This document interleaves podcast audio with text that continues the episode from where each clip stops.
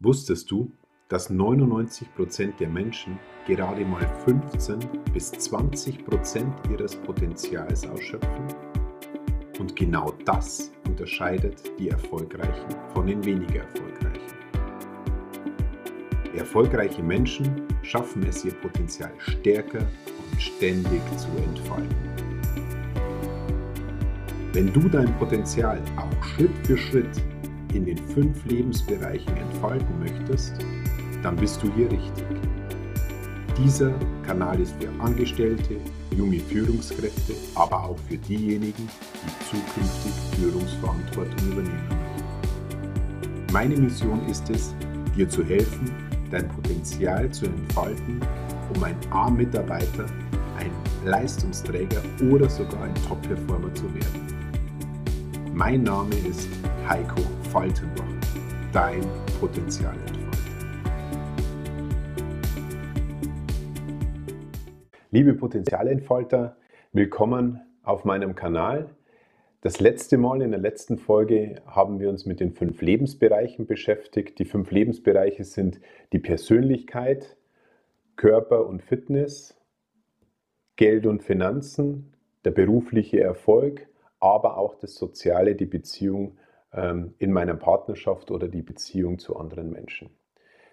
Wir hatten in der letzten Folge auch einen kleinen Selbsttest angeboten, wo man den Ist-Zustand einfach mal analysieren kann. Wo steht man in den einzelnen fünf Lebensbereichen? Wer diese Sendung verpasst hat oder diese Folge verpasst hat, die könnt ihr euch im Nachgang nochmal anschauen und auch gerne kostenlos diesen Selbsttest bei mir anfordern. In der heutigen Folge kümmern wir uns um die Komfortzone. Also diese jetzige Folge baut praktischerweise auf die vorangehende Zone äh, Folge auf.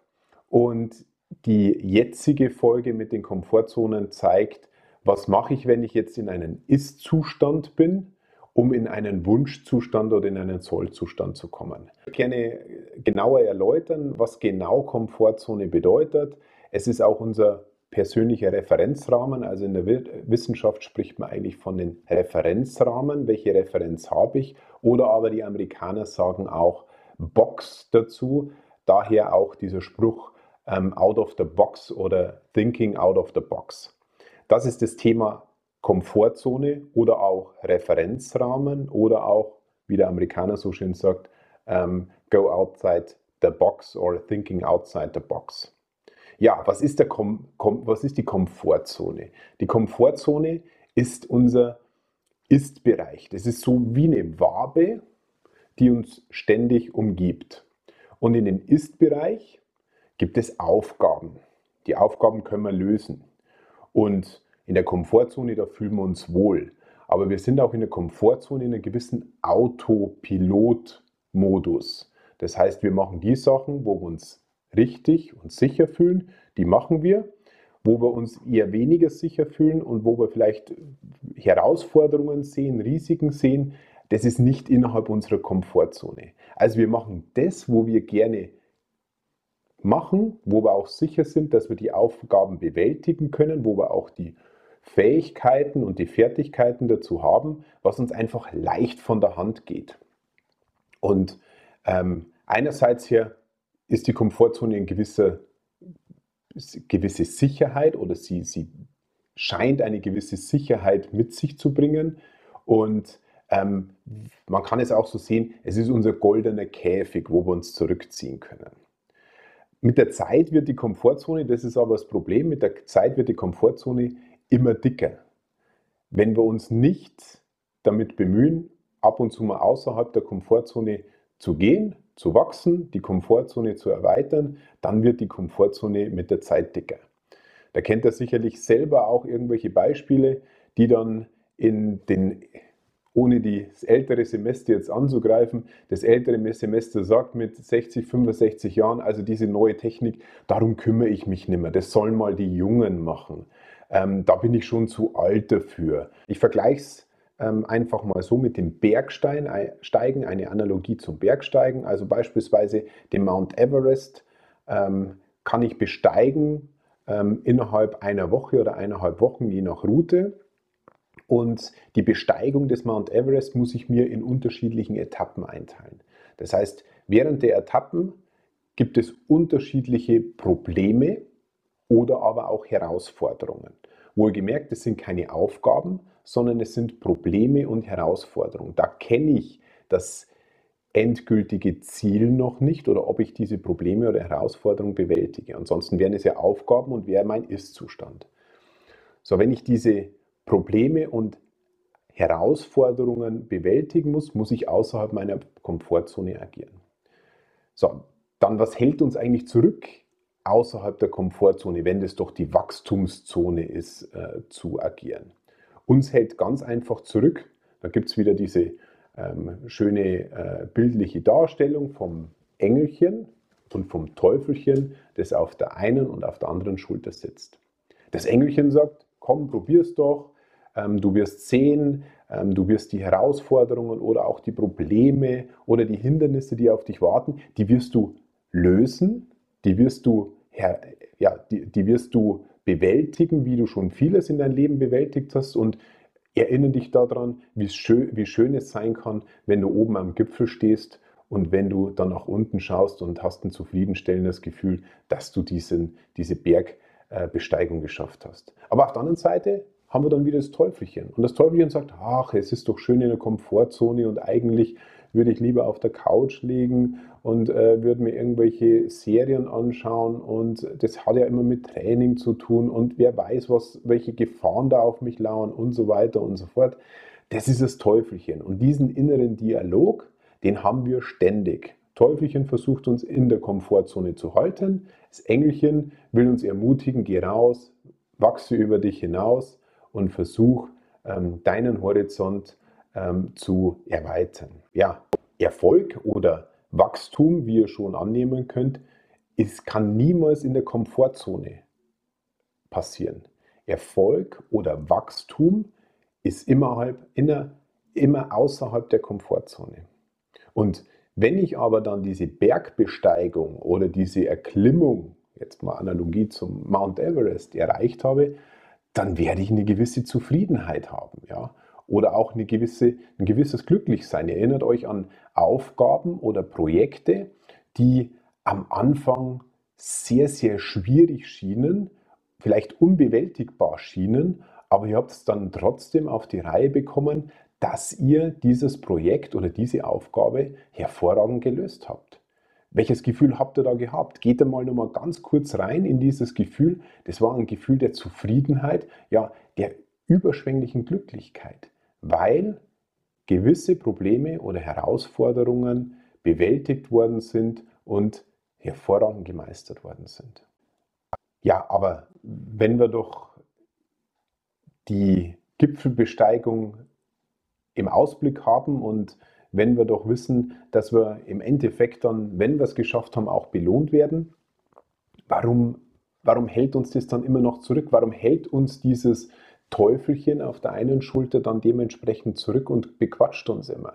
Das hängt mit den Urmotiven zusammen, die wir schon seit Jahrtausende oder Jahrzehntausende in uns tragen. Und die Urmotive in uns selber, ähm, das uns bewegt oder das uns auch motiviert, Sachen zu tun oder Sachen auch nicht zu tun, wir tun mehr Sachen nicht, wie wir Sachen tun, sind einfach Nummer eins ist Schmerz vermeiden und Nummer zwei ist, ja, Freude bekommen. Das sind die zwei Urmotive.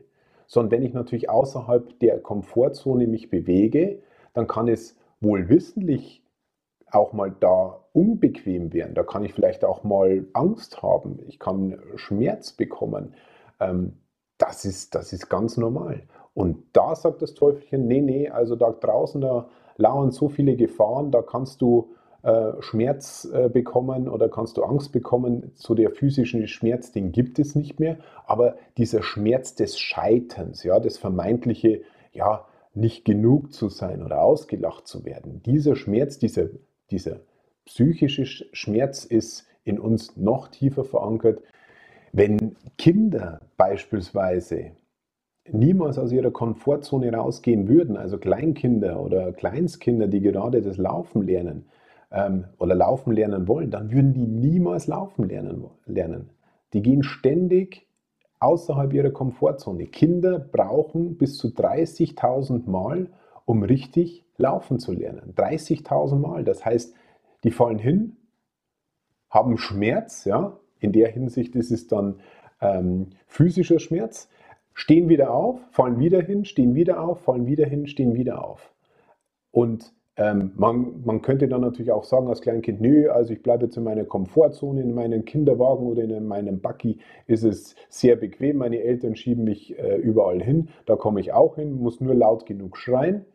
Nein, Kinder haben eine intrinsische Motivation, denn diese, diese Motivation der Freude, sich selber bewegen zu können, sich selber ähm, hinbewegen zu können, die Geschwindigkeit zu bestimmen, die ist stärker wie der physische Schmerz bei Kleinkindern. Und ähm, man muss immer bedenken, es macht absolut Sinn, die Komfortzone zu vergrößern, denn je größer die Komfortzone eines jeden ist, desto größer ist auch die Persönlichkeit. Also diese beiden Bereiche gehen eins zu eins ähm, in Resonanz. Und das ist Grund genug, um wirklich über das Thema dann stärker und intensiver auch nachzudenken. Also alle großen Persönlichkeiten haben dieses nicht erreicht, weil sie in ihrer Komfortzone, in ihrem goldenen Käfig ähm, oder in ihrem, in ihrem Autopilotmodus geblieben sind. Nein, alle großen Persönlichkeiten haben das erreicht, weil sie in die ja, Wachstumszone gegangen sind, weil sie in die Angst auch gegangen sind und diese bewältigt haben. So, jetzt wissen wir, welche, welchen Wirkungsgrad die Komfortzone hat wie es außerhalb der Komfortzone aussieht. Und jetzt noch die spannende Frage, wie komme ich eigentlich dahin, ähm, um meine Komfortzone zu erweitern? Und da habe ich dir ein kleines Arbeitspapier fertig gemacht, ein vierseitiges Arbeitspapier, das du Schritt für Schritt durchgehen kannst, indem wir im ersten Schritt erstmal feststellen, in einem Beispielweise einen Lebensbereich, wo du sagst, da will ich mich ja, entwickeln, da will ich mich entfalten oder da will ich außerhalb der Komfortzone mich hier weiterentwickeln.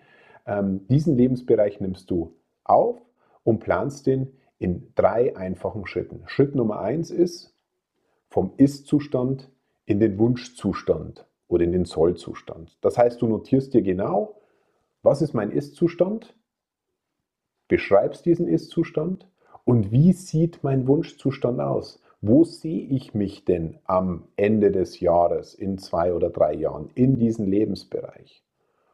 Und das ist Schritt Nummer eins. Schritt Nummer zwei ist dann auch, wie komme ich dahin? Also was sind die unterschiedlichen Schritte, um diesen Wunschzustand oder um diesen Sollzustand zu erreichen? Also wie beim Bergsteigen, nochmal die Analogie zurück. Welche Etappen muss ich bewerkstelligen, um Schritt für Schritt von Etappe zu Etappe den Mount Everest zu besteigen. Und da habe ich dir auch noch ein kleines Instrument mit äh, an die Hand gegeben. Da erkläre ich dir ganz kurz, wie die 3M-Methode funktioniert. Also wenn man Ziele setzt, dann sollten die machbar, motivierend und auch messbar sein. Machbar warum?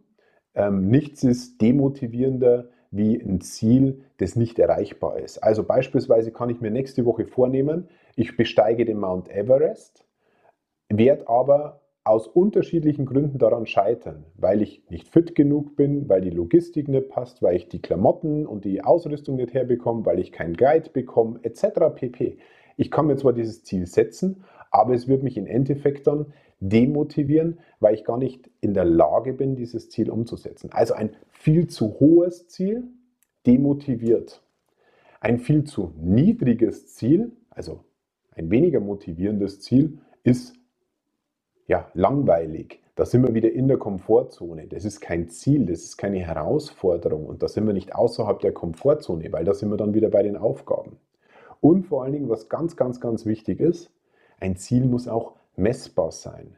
Ich muss bis zu einem gewissen Zeitpunkt sagen, okay, am Tag 3 will ich Etappe Nummer 1 bewerkstelligt haben. Am Tag 4 will ich Etappe Nummer 2 bewerkstelligt haben. Und ganz zum Schluss, irgendwann einmal Tag 6, Tag 7 oder Tag 8, will ich dann am Gipfelkreuz des Mount Everest stehen.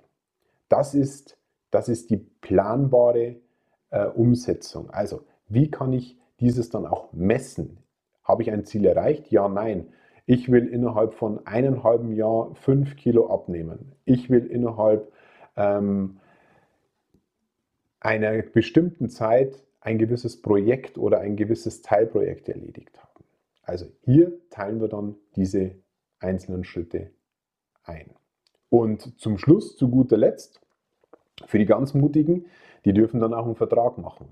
Ähm, die dürfen einen Vertrag mit sich selbst machen. Also die verpflichten sich dann und unterschreiben diesen, heften diesen dann auch, auch ab, dass sie genau diese Ziele, die sie beschrieben haben, vom Ist zum Soll, dann auch erledigen. Und für die ganz, ganz Mutigen, die können das auch mit seinen liebsten Partner, Freund, Freundin dann auch teilen, um sich dann auch gewissen, ja, zu, zu verpflichten, dieses dann auch umzusetzen.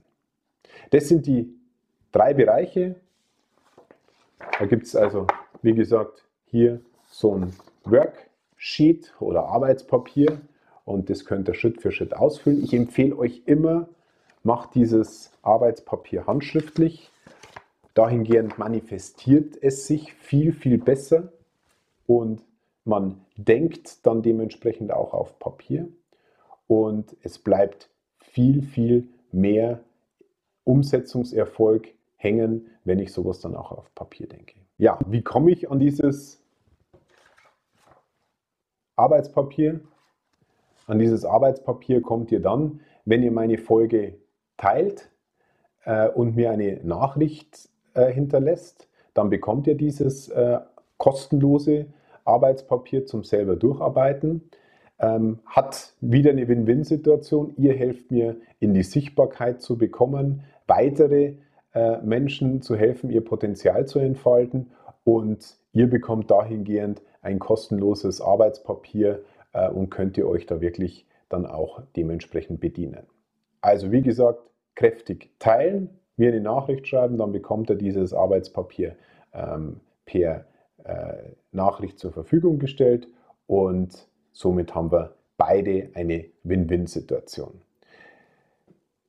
Ich gebe noch einen kurzen Ausblick, was erwartet euch die nächste Folge? Die nächste Folge erwartet euch das Pareto-Prinzip oder das 80-20-Prinzip. Beides ist das gleiche, also Pareto oder 80-20-Prinzip, das ist das Prinzip. Auch sehr viel fehlinterpretiert.